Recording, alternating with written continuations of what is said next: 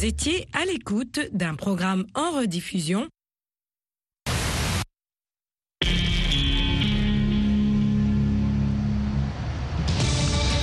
Bienvenue à tous. Quel congrès à l'issue des élections de mi-mandat aux États-Unis? Entre surprise et confirmation, les résultats des scrutins du 8 novembre vont à coup sûr être déterminants pour les deux prochaines années. Comme lors de la précédente législature, les résultats très serrés vont accoucher d'un congrès avec une très faible majorité d'un des deux partis, lui laissant une marge de manœuvre limitée. Le nombre record de votes anticipés a d'ailleurs prolongé l'attente pour certaines courses. Quoi qu'il en soit, la vague rouge qu'espéraient les républicains n'a pas eu lieu, même s'ils pourraient contrôler la Chambre des représentants. Les démocrates, eux, ont remporté des victoires décisives pour le Sénat, en Pennsylvanie. Quelles leçons tirer des résultats de ces élections?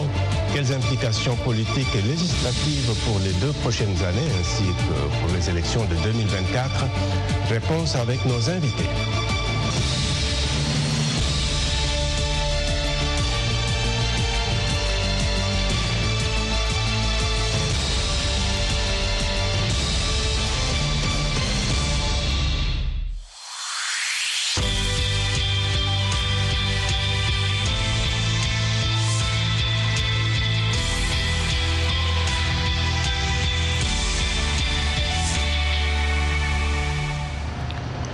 Ici aux États-Unis, les électeurs se sont rendus aux urnes mardi pour décider du contrôle du Congrès américain.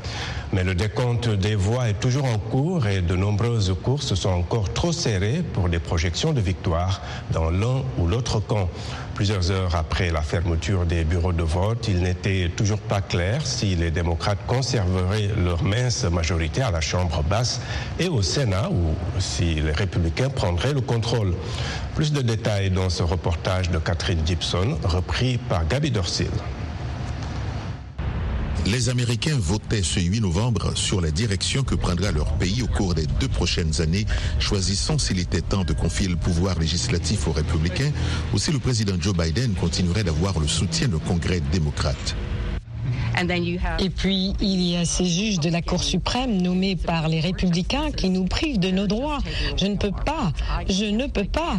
J'ai vécu dans ce pays toute ma vie et c'est effrayant pour moi en ce moment, ce qui se passe. C'est effrayant.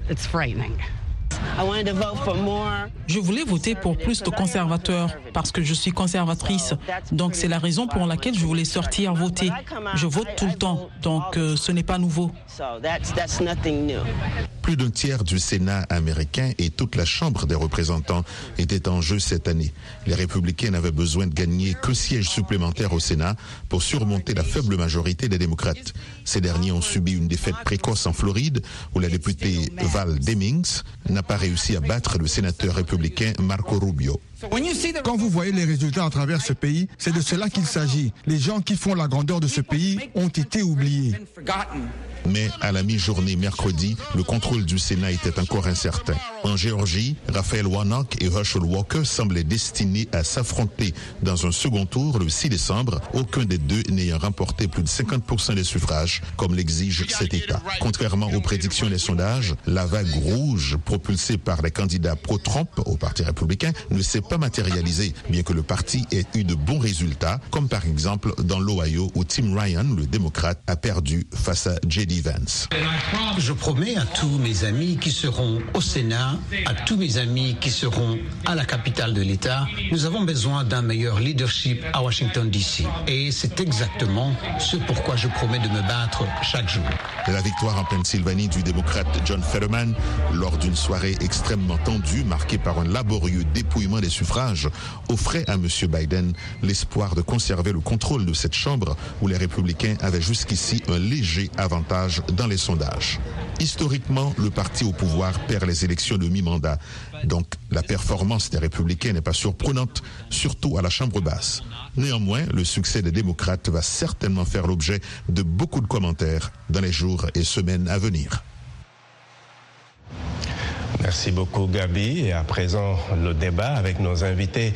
Nous avons donc euh, au Texas, précisément dans la ville de Dallas, Junior Bonpetit.